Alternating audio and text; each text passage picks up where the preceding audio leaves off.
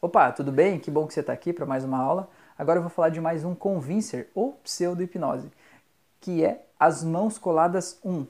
Tá? No mundo da hipnose isso foi convencionado como dois tipos de mãos coladas. Mãos coladas 1 e mãos coladas 2. Um é mais fácil e o outro é um pouco mais difícil. Por quê? Um é apenas um efeito idiomotor, né? um efeito do teu corpo, que não é uma verdade absoluta. E o outro já precisa de um pouco mais de concentração, um pouco mais de crença para que ele funcione, certo? Então vamos lá, o mãos coladas 1, que é o mais fácil de fazer, que é, se você vai fazer com a pessoa, até sugiro que faça nessa ordem, né? Faz, você fez os dedos colados, agora faz o mãos coladas 1, que é assim. Você vai dizer para a pessoa estender as mãos, assim, com os dedos entrelaçados, tá vendo? Pode virar de lado aqui para você ver e vai dizer para a pessoa esticar esses braços muito bem, muito bem esticados, tá vendo?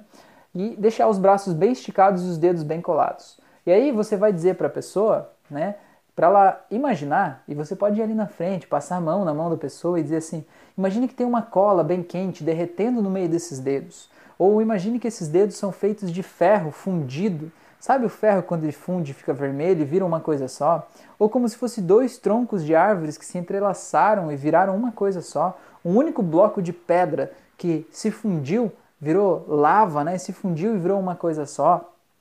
Tanto faz, usa a tua criatividade para usar uma coisa que seja bem firme para a pessoa. O importante é que você diga várias vezes que esses braços têm que ficar bem esticados. Vou mostrar aqui, ó, bem esticados. A pessoa não pode ficar com o braço assim, o braço tem que ficar bem esticado. Aí você, ou você pode dizer para a pessoa também: imagine que esses braços são duas barras de ferro completamente duras, impossível de dobrar, completamente é, rígidas, né? impossível de serem dobradas, com essas mãos totalmente coladas. Você vai dizendo isso.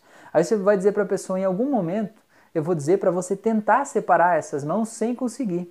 E quando eu disser isso, eu quero que você tente apenas uma vez sem conseguir, para você ver como é importante e forte o efeito do seu cérebro. Aí você diz para a pessoa: quando você tiver certeza que os braços estão bem esticados, você diz de novo, braços bem esticados. 3, 2, 1, com os braços esticados, tente separar sem conseguir. Você vai ver que a pessoa vai fazer assim, ó.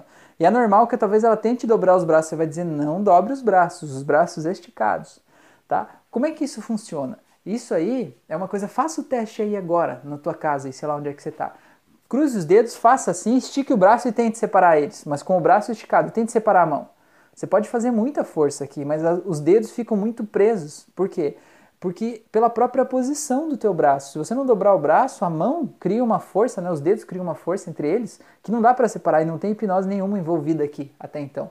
Só que quando você diz para a pessoa que foi o poder da mente dela, né? O poder da tua sugestão, dizendo que havia uma cola quente ali, que aquelas coisas ficaram totalmente coladas e grudadas, né? Quando você diz isso para a pessoa, ela vai acreditar que é o poder da mente dela, né? Ou que é o poder da tua sugestão, que é a hipnose em si que está atuando. E ela vai ficar tentando lá, né? E tentando puxar, puxar sem conseguir, ela vai entrar no looping hipnótico, né? Meu Deus, não sai, não está saindo e tal, né? E geralmente quando é um grupo as pessoas começam a dar risada, alguns soltam antes, depois de alguns segundos. Tem gente que solta na hora, porque você pode ver que a pessoa volta um pouquinho o braço, né, e solta.